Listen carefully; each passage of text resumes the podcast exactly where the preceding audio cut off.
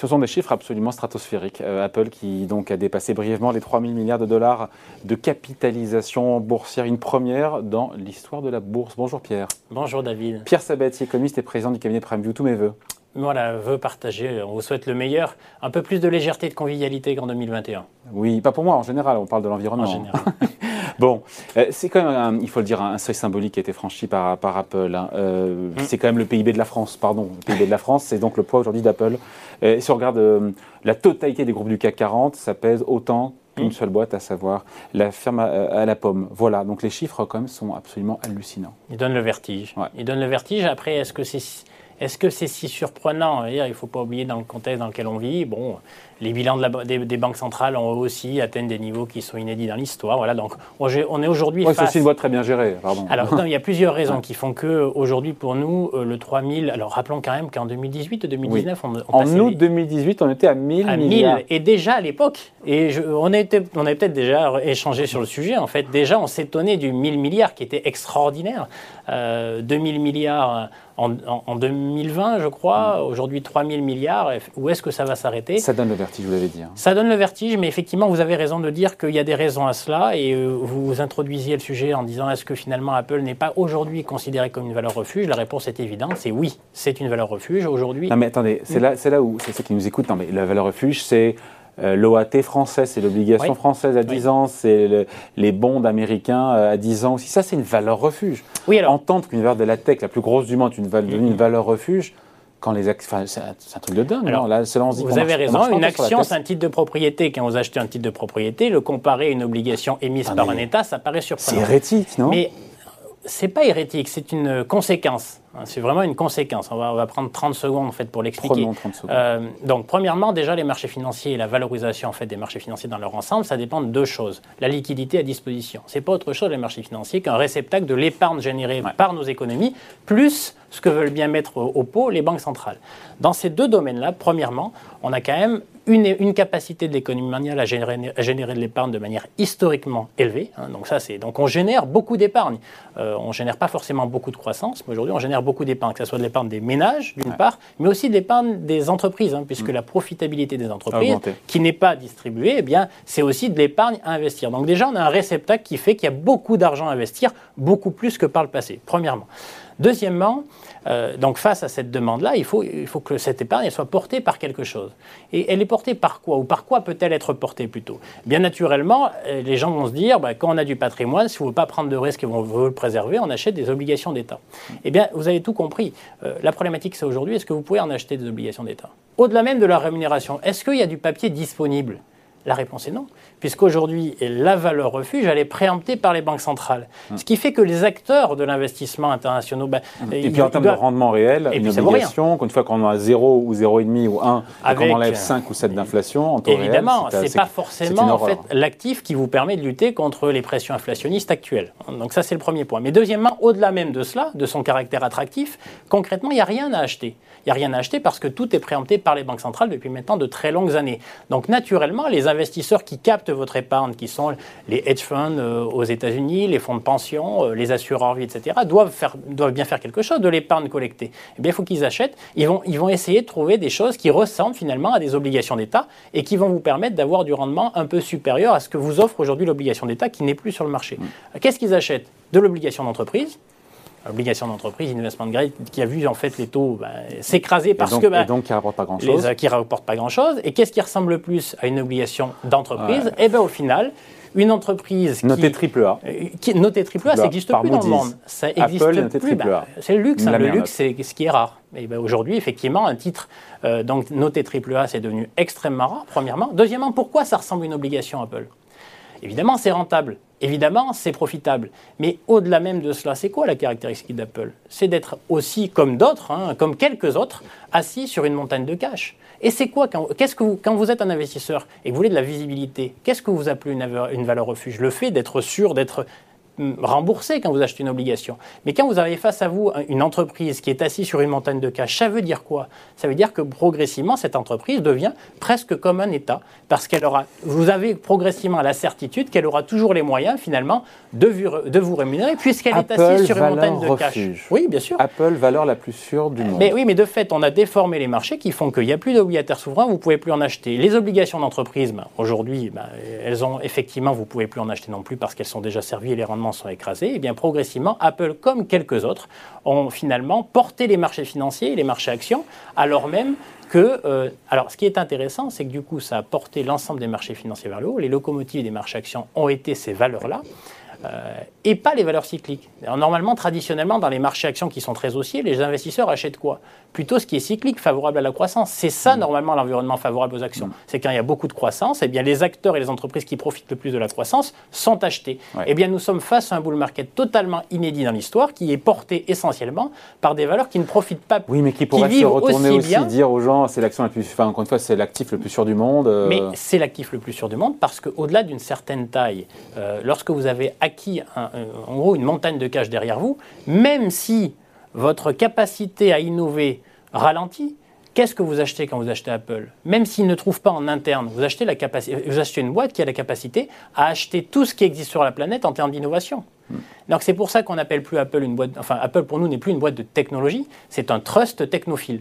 Et d'ailleurs, leur compte de résultat le prouve. Un trust technophile, c'est quoi? Ça revient presque au début du 20e. Vous savez, ces grands trusts qui ont certes une capacité technologique élevés, mais qui sont surtout assis sur une montagne de cash qui font que toute l'innovation, quel que soit le domaine, elles peuvent l'acquérir. Et donc c'est cela que vous achetez quand vous achetez Apple. Vous achetez moins les iPhones qu'une boîte qui a une taille tellement grande, qui est devenue un trust, qui a la capacité maintenant d'assurer sa rentabilité en sur des en empêchant, un, les autres d'émerger, mais en les empêchant, ils les empêchent pas, les, boîtes qu'elles rachètent, personne force en fait euh, les, propriétaires à les vendre. Mais bon, en étant suffisamment généreuse pour convaincre les propriétaires des boîtes qui pourraient devenir des concurrents d'être rachetés, premièrement, euh, et deuxièmement, la capacité à aller sur des métiers qui sont des métiers qui ne correspondent plus à simplement la vente d'iPhone, qui progressivement, en termes de proportion de chiffre d'affaires... On attend le véhicule autonome mais, Véhicule électrique, mais tous les services associés, la musique, le streaming, enfin voilà. Et donc aujourd'hui, qu'est-ce qui se passe? C'est ça, ben le business d'Apple. Mais c'est un trust. C'est-à-dire qu'en fait, essayez de qualifier aujourd'hui euh, quel secteur d'activité, ça appartient à quel secteur d'activité?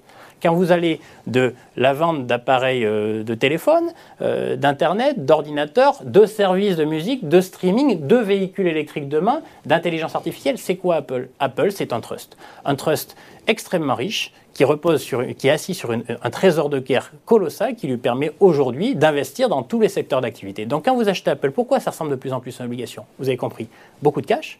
Deux, une activité de plus en plus diversifiée grâce à cette montagne de cash. Donc vous achetez la manière dont on gère le riche euh, dans l'investissement, c'est quoi? C'est la diversification. Aujourd'hui, Apple, c'est plus simplement les iPhones, c'est bien, c'est bien d'autres choses.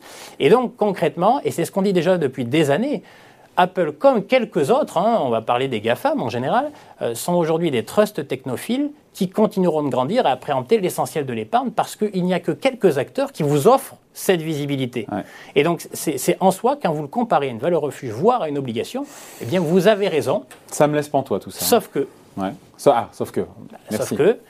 Et vous avez commencé aussi par cela, il y a un risque. Un risque. C'est le démantèlement c'est le changement des règles du jeu. Voilà. Démantèlement, j'en sais rien. Au début du XXe, ça a été le démantèlement. Démantèlement, il faut quand même se rappeler. Hein. Donc les lois antitrust, ça commence à la fin du XIXe siècle, autour des, années 1891 de mémoire. Élection d'un président. De mémoire, au mois de février. Théodore Roosevelt, élection en fait d'un président aux États-Unis en 1901, dont le seul programme c'est je découperai les gros, et qui arrive, qui essaye en 1904 avec une banque et qui y arrive en 1911 avec la Standard Oil. Et donc avec toute une période effectivement de mm. tension entre les quelques agents privés et l'agent public. Lorsqu'on dépasse une certaine taille, eh vous commencez à avoir en fait un pouvoir qui devient gênant pour les autorités publiques naturelles qui sont le pouvoir politique. Lorsque des agents privés deviennent si gros qu'ils sont des concurrents naturels et légitimes de l'argent public, ça finit en général mal. Donc il y a deux risques à terme, mais ce n'est pas pour tout de suite. Pas pour tout de suite, c'est le changement des règles du jeu, soit fiscal, ah, ça, c'est quelque chose qui peut arriver. Et prenons un exemple tout simple. On pourrait se dire, tiens, on, on faisait une comparaison avec le début du XXe. Les grands acteurs du début du XXe, c'est des acteurs en fait de l'industrie. Hein, l'industrie, donc on achète de la, matière première, on la transforme et on la vend. Et on gagne de l'argent grâce à cela. Apple et toutes les boîtes de techno, c'est quoi? Ils ont de la matière première, la transforment et la vendent et gagnent de l'argent grâce à cela. C'est quoi la matière première de ces gens-là? La data. Hmm. La data, elle est produite par qui? Par nous. Par vous et moi. Hmm. Est-ce que ces acteurs-là achètent la donnée? Non. Non. Alors soit il y a deux possibilités, soit nos sociétés s'organisent pour, pour que vous soyez rémunérés quand vous produisiez de la donnée, individuellement. C'est inimaginable, parce que certains diront que, euh, que c'est moralement inacceptable, parce que si on rémunère beaucoup ceux qui passent beaucoup de temps sur leur téléphone, ils ne passent pas du temps à travailler, et donc c'est moralement pas acceptable. Mais vous pouvez très bien imaginer une fiscalité qui soit différenciée pour ces acteurs, qui viserait simplement à compenser le fait qu'il faut rémunérer le producteur de votre matière première, la data, donc les gens, et donc avoir une surfiscalité associée à ce type d'acteurs. Je ne dis pas que ça arrivera, mais ça pourrait arriver. Et donc il faut avoir en tête que donc ça peut être progressif, voire même, si jamais on n'arrive pas à les faire progressivement rentrer dans le rang, et au final que ces boîtes-là mettent un peu plus au pot que les autres pour faire fonctionner nos modèles de société, on pourrait très bien avoir des programmes politiques qui deviennent de plus en plus sévères et qui finiraient à revenir au discours de Theodore Roosevelt du début du XXe, qui n'est pas très éloigné de quelques personnages autour de Joe Biden aujourd'hui qui, qui, voudraient les découper. Donc il y, a deux risques à cela. C'est qu'au-delà d'une certaine taille, on devient si puissant qu'on devient gênant. Et donc le fait de devenir gênant, et ça c'est un scénario nous qu'on pointe du doigt déjà depuis la fin des années 2010, hein, donc euh, dès 2018-2019, on, on, estimait que la taille de ces acteurs-là devenait si importante dans un monde qui croit dans lequel il y a relativement peu de croissance, qu'il est probable que dans la décennie qui vient, il y ait un changement de règle du jeu qui est mm. soit progressif, soit brutal, qui la fera rentrer dans le rang. Mais attention, tout ça c'est une perspective lointaine. Tant qu'il n'y a pas de risque de changement de règle du jeu, et là je le dis aujourd'hui et je le répéterai probablement demain, après-demain ou dans les mois qui viennent, euh, ces acteurs-là continueront de grandir. Voilà, d'autant qu'Apple, on finit là-dessus, capitalise 30 fois ses bénéfices. On dit que c'est pas démentiel non plus. 30 tout, fois. Est tout est relatif. Non, c'est cher, évidemment que c'est très cher, mais quand on voit du, euh, du Amazon à 80, du Tesla à 170. Euh, c'est ça. Alors, il y a une question de valorisation c'est vrai que surtout, moi qui surtout, voilà, c'est ça. Surtout, alors déjà un, euh, rappelons quand même ce qu'on a dit tout à l'heure. Vous n'achetez pas une boîte de la techno, vous achetez une quasi-obligation au regard de sa surface financière, du cash, et de sa capacité à, se diversifier. Donc ça, c'est déjà, donc c'est, déjà très très rassurant. Euh, mais il faut avoir en tête tout de même, en ce début d'année, certains investisseurs commencent à avoir le vertige, parce que vous évoquez le multiple de valorisation, c'est-à-dire que pour acheter, quand vous achetez Apple, vous achetez 30 années de bénéfices réalisés euh, cette année ou l'année qui vient. Euh, si vous prenez les 10 plus grosses entreprises américaines, on atteint plus de 40 40 années. Ah bah c'est pas cher Apple.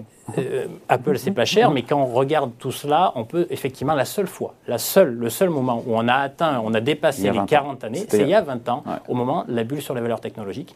La seule différence, c'est qu'à l'époque, on n'était pas face à des trusts gavés de cash. Aujourd'hui, on a effectivement ces trusts gavés de cash. Et donc, c'est pour ça que, attention, l'histoire se répète rarement, mais rime souvent. Mais là, en l'occurrence, on estime qu'il y a encore du potentiel. Alors, je ne donne pas moralement, en fait, notre mm. point de vue sur le sujet, mais financièrement, il est probable que le 3000 se transforme en 4000 si on est toujours face à, un monde en capacité de générer de l'épargne, plus des banques centrales qui ne deviennent pas restrictives. Voilà, l'histoire ne se répète pas, mais parfois elle bégaye, comme on dit aussi. Merci beaucoup. Explication, point de vue signé Pierre Sabatier, économiste et président du cabinet PrimeView. Merci. Merci David. Salut. Thank you.